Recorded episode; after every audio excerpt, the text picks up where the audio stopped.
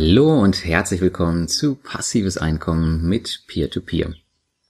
Und es ist wieder soweit. Momentan dreht sich jede zweite Frage, die mich per Mail erreicht, um das Thema Steuer.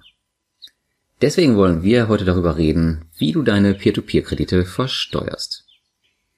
Wie du vielleicht weißt, habe ich einen recht umfangreichen Artikel darüber auf meinem Blog, aber ja, im letzten Jahr hat sich wieder einiges geändert und ich habe ihn neu aufgearbeitet, jetzt auch mit Video und Podcast und bin der Problematik für dich nochmal auf den Grund gegangen und erkläre dir jetzt in diesem Beitrag den grundlegenden Ablauf bei der Besteuerung von Peer-to-Peer-Krediten. Beachte aber bitte an dieser Stelle meinen Disclaimer. Ich bin kein Steuerberater und meine Informationen beruhen auf persönlicher Erfahrung und Internetrecherche. Aber zuerst wollen wir die Frage klären, müssen Gewinne aus Peer-to-Peer-Geschäften eigentlich versteuert werden? Du kannst es dir schon denken, ja. Gewinne aus Peer-to-Peer-Geschäften gelten als Zinseinkünfte und werden wie andere Kapitalanlagen, zum Beispiel Aktien und Anleihen, mit der pauschalen Abgeltungssteuer von 25% zuzüglich Solidaritätszuschlag und gegebenenfalls Kirchensteuer versteuert. Damit sind wir in Summe zwischen 26,38 und 27,9% Somit gilt natürlich auch der Freibetrag von derzeit 801 Euro oder bei Ehepaaren 1602 Euro. Der einzige, der keine Steuern auf Peer-to-Peer-Kredite zahlen muss, ist, na, ihr ahnte sicherlich, Chuck Norris. Das heißt in der Praxis, dass du erst eine Steuer auf Einkünfte aus Peer-to-Peer-Krediten bei Plattformen wie Mintos oder Bondora zahlen musst, wenn deine persönliche Freigrenze mit deinen gesamten Kapitaleinkünften überschreitest. Hinzu kommt noch ein möglicher Vorteil. Sollte dein persönlicher Steuersatz niedriger liegen als der Abgeltungssteuersatz, wird dieser durch die Günstigerprüfung auf die zu zahlenden Beträge oberhalb deines Freibetrags angerechnet. Jetzt wirst du dich vielleicht fragen, gut, ich liege jetzt unter dem Freibetrag, muss ich überhaupt eine Steuererklärung abgeben? Das musst du. Und zwar zwingend. Sobald du dich entscheidest, Peer-to-Peer-Investor zu werden, entscheidest du dich auch gleichermaßen dazu, eine Steuererklärung abzugeben. Das liegt daran, dass die Peer-to-Peer-Plattformen auf deine Gewinne nicht automatisch die Kapitalertragssteuer abführen bzw. auch gar nicht abführen dürfen. Bei den Peer-to-Peer-Plattformen handelt es sich nämlich nicht um Finanzinstitute wie Banken, die zum Einbehalt der Steuer berechtigt sind. Niemand weiß also von deinen Gewinnen und um dies zu ändern, bist du verpflichtet, eine Steuererklärung abzugeben, auch wenn du unter dem Freibetrag liegst. Eine Nichtangabe der Zinsen bedeutet Steuerhinterziehung. Siehe auch dazu das Video von Roland Elias von Steuern mit Kopf. Er hat das Thema ganz gut auf YouTube äh, in ein paar Videos beleuchtet und, by the way, er ist auch Steuerberater. Also wenn es jemand wissen muss, dann wohl er. Dann wirst du dich vielleicht fragen, ob du bei deiner Plattform einen Freistellungsauftrag stellen kannst. Die Frage muss man leider mit Nein beantworten, denn sowohl die deutschen, zum Beispiel Auxmoney, wie auch die außerdeutschen Plattformen wie zum Beispiel Mintos, führen keinerlei Steuern für dich ab. Somit kannst du auch keinen Freistellungsauftrag bei ihnen stellen. Logisch, oder? Und wie gerade angedeutet, heißt das für dich, dass du deine Einnahmen angeben solltest, um für das Finanzamt transparent zu bleiben. Hiermit belegst du dann auch eindeutig und nachweisbar für die Zukunft, dass du wirklich unter deinem Steuerfreibetrag in dem zu veranlagenden Jahr lagst. Fang nicht erst mit der Bekanntgabe an, wenn du schon über deinem Freibetrag liegst. Aber das ist nur meine persönliche Meinung. Laut meinen Internetrecherchen übrigens ähm, bin ich auf einen Artikel bei steuertipps.de gestoßen, ist eine genaue Angabe scheinbar nicht zwingend erforderlich. Daher kannst du dich natürlich auch dafür entscheiden zu sagen, nö, ich lag unter dem Freibetrag und kannst dir den Rest so lange sparen, bis du die Freigrenze überschreitest. Ich empfehle dir aber ganz klar die Abgabe der Steuererklärung und ich vertraue da dem Roland mehr als irgendwelchen Artikeln im Internet. Aber wie sieht's eigentlich mit der Zinsbescheinigung oder der Steuerbescheinigung von einer Peer-to-Peer-Plattform aus? Bekommt man sowas? Das hängt davon ab, ob du bei einer deutschen oder bei einer außerdeutschen Plattform investierst. Bei den deutschen Plattformen, wie zum Beispiel Auxmoney, bekommst du einmal jährlich eine schriftliche Bescheinigung für das Finanzamt, welche du einfach den Anlagen deiner Steuererklärung beilegen kannst. Meist wird diese im ersten Quartal ausgestellt, bei Auxmoney, soweit ich weiß, zum Beispiel Mitte Februar. Deswegen sieht man sie bei mir hier noch nicht. Du findest die Steuerbescheinigung dort übrigens im Bereich Verwaltung in deinem Anlegercockpit und dann unter dem Punkt Dokumente und Ausweis der Zinseinnahmen. Bei außerdeutschen Plattformen wie Bondora oder Mintos wird die Sache interessanter. Du bist hier zum Teil gezwungen, dir deine Zinseinkünfte über die bereitgestellten Recherchetechniken selbst zusammenzusuchen. Auch wenn es bei den beiden genannten Plattformen mittlerweile Zinsbescheinigungen gibt, habe ich die Recherche mal exemplarisch in meinem Mintos-Portfolio für dich gemacht. Die Werte auf den Plattformen kannst du also selbst ganz einfach ermitteln, indem du auf den Bereich Kontoauszug gehst, bei manchen Plattformen heißt er auch anders, einen Zeitraum angibst und nach der Zahlungsart Zinsen filterst. Beachte jedoch, dass eventuell noch andere Zahlungsarten für die Auswertung in Frage kommen könnten, wie zum Beispiel bei Mintos, Verzugsgebühren oder auch natürlich die Zinszahlungen aus Rückkäufen.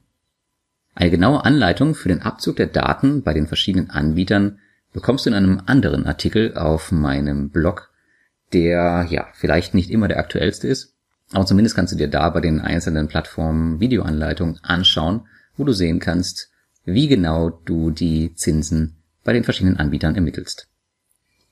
Immer mehr ausländische Plattformen stellen aber mittlerweile die Zinsbescheinigung aus, die alle deine Einkünfte belegen. Sollte das mal nicht der Fall sein, kannst du statt der Eigenrecherche auch den Support der Peer-to-Peer-Plattform anschreiben. Oft schicken sie dir diese auch manuell zu. Das war zum Beispiel bei Viventor lange der Fall, aber auch die haben inzwischen die Steuerbescheinigung zum Download. Dann müssen wir noch die Frage klären, ob man seine Verluste eigentlich gegenrechnen darf. Bis letztes Jahr galt die Regelung, dass, wenn Zinsen nicht gezahlt werden, man sie auch nicht als Verlust ansetzen konnte. Es lagen also einfach keinerlei Zinseinnahmen vor, kein Verlust. Mal ein kleines Beispiel, wie es bisher lief. Stell dir mal vor, Hans ist Peer-to-Peer-Investor und hat 200 Euro in einen Kredit mit fünf Jahren Laufzeit investiert und bekommt dafür jährlich seine Zinsen. Da er mit seinen restlichen Kapitalannahmen schon über seinem Freibetrag liegt, muss er sofort die Steuer zahlen. Beispielsweise, wenn er in den ersten drei Jahren eine Zinszahlung von 10 Euro bekommt, müssen diese voll versteuert werden. Das gilt auch für jedes darauffolgende Jahr, in dem er Euros generiert. Fällt der Kredit aber im fünften Jahr aus, musste zwar bisher keinerlei Steuer gezahlt werden, allerdings blieb Hans dann auch auf dem restlichen Verlust sitzen. Aber, jetzt die gute Nachricht, das Verfahren hat sich geändert. Die Erklärung dazu ist jedoch extrem lang. Und daher zu viel für diesen Beitrag. Daher findest du alles detailliert in einem anderen Artikel auf meinem Blog, den ich dir in dem Beitrag entsprechend verlinkt habe. In der Praxis ist das Verfahren zur Anrechnung übrigens sehr träge, denn der Inkassoprozess dauert oft viele Monate oder manchmal sogar Jahre und man weiß erst am Ende, wie viel Verlust man tatsächlich mit einem Investment gemacht hat. In der Zwischenzeit sind es einfach nur fehlende Zinsen. Wie schaut's eigentlich aus, wenn du Student bist? Solltest du noch Student sein und dein Einkommen ist ohnehin relativ gering, greift hier der allgemeine steuerliche Freibetrag, der derzeit bei 9.168 Euro liegt. Solltest du also im Jahr mit deinen gesamten Einkünften, auch den Kapitaleinkünften, unter dieser Grenze liegen, zahlst du keinerlei Steuer. Da ich aber selbst kein Student bin, kann ich dir hier keine Erfahrungswerte mitgeben. Wende dich bitte im Zweifel an deinen Steuerberater. Dann gibt's noch so schöne Dinge wie den Sekundärmarkt oder Zweitmarkt. Was passiert eigentlich mit denen Gewinnen? Hier wird es interessant. Denn die Gewinne aus Veräußerungsgeschäften muss man prinzipiell mit angeben. Hier kann man dann natürlich auch seine Transaktionskosten ansetzen. Da ich aber selbst den zweiten Markt wegen meiner passiven Anlagestrategie nicht nutze, kann ich dir hier aufgrund fehlender Erfahrung auch keine detaillierten Informationen preisgeben. Allerdings gibt es in unserer Community diverse Diskussionen über Steuer, Zweitmarkt etc. Schau einfach mal dort nach und wenn du eine sehr spezielle Frage hast, dann stell sie einfach. Einige unserer User haben schon mehrere Jahre Erfahrung und können dir bestimmt weiterhelfen. Auch im Forum von Klaus Lehmann gibt es viele alteingesessene Investoren und die meisten dort werden schon eine Steuererklärung gemacht haben. Auch hier lohnt sich sicher eine Nachfrage. Eine andere Frage, die immer wieder aufkommt, ist die Frage, wie sieht es eigentlich mit Cashback und Bonusaktionen aus? Ein beliebter Kandidat für sowas ist die lettische Plattform Mintos. In diesem Fall bekommst du zusätzliche Gutschriften auf dein Konto überwiesen. Musst du auch diese versteuern? Auch hierzu habe ich Steuern mit Kopfexperte Roland Elias gefragt und er teilte mir mit, im geringen Umfang sind Leistungen nach 22 Nummer 3 Einkommensteuergesetz und bis 256 Euro Freigrenze steuerfrei. Wenn es aber gewerbliche Auswüchse annimmt, dann muss es versteuert werden. Diese Grenze sollten die meisten Cashback-Aktionen nicht erreichen. Mach dir also hierzu nicht allzu viel Gedanken. Am Ende wollen wir noch die Frage klären, wo die Kapitalerträge in der Steuererklärung eigentlich angegeben werden müssen. Die Werte müssen in der Anlage CAP in der Zeile eingetragen werden, die für dich zutreffend ist. Du hast hier zwei Möglichkeiten. Erstens die inländischen Kapitalerträge. Das gilt für zum Beispiel Aux Money. Deutsche Plattformen stellen dir den zuvor genannten Ausweis der Zinseinnahmen zur Verfügung. Hier kannst du sehen, wie hoch deine Zinseinkünfte im letzten Jahr waren. Der darin ersichtliche Betrag muss in der Anlage CAP der Steuererklärung im Bereich Kapitalerträge, die nicht dem inländischen Steuerabzug unterlegen haben, in Zeile Nummer 14 inländische Kapitalerträge eingetragen werden. Aber Achtung, die Zeilennummer kann schon mal variieren. Eventuell ist es in den nächsten Jahren vielleicht Zeile 15. Solltest du Einkünfte aus mehreren deutschen Plattformen erzielen, kannst du die Einzelbeträge einfach addieren und die Gesamtsumme in das Feld eintragen. Kommen wir nun zu den ausländischen Kapitalerträgen. Das gilt für zum Beispiel Mintos, Bondora oder Estate Guru. Ausländische Peer-to-Peer-Plattformen stellen zwar, wie schon erwähnt, immer öfter auch einen Ausweis der Zinsgewinne zur Verfügung, die Regel ist das aber noch nicht. Im zweiten Fall müssen die Zinsgewinne daher selbst berechnet werden, was wir eben schon mal besprochen haben. Für die Steuererklärung müssen alle Zinserträge, Verzugszinsen etc. der von dir genutzten Peer-to-Peer-Plattform nun aufsummiert werden. Diese Gesamtsumme trägst du wiederum im Anhang CAP der Steuererklärung ein. Hier ist es nun die Zeile 15 ausländische Kapitalerträge im Abschnitt Kapitalerträge, die nicht dem inländischen Steuerabzug unterlegen haben, relevant. Achtung, auch hier kann die Zeilennummer von Jahr zu Jahr variieren. Zum Abschluss vielleicht noch ein kleiner Tipp für deine Steuer. Wenn du deine Steuererklärung erstellst, wird sie immer aus Erfahrung leben. Das bedeutet, jedes Jahr wird es dir ein bisschen einfacher fallen. Es ist also nichts anderes als ein Lernprozess und irgendwann ist es kein Problem mehr, wobei es das in meinen Augen auch jetzt schon nicht mehr ist.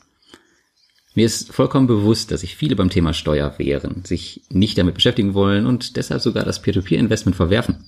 Auch das gibt's tatsächlich. Aber glaub mir, so schlimm ist es keineswegs.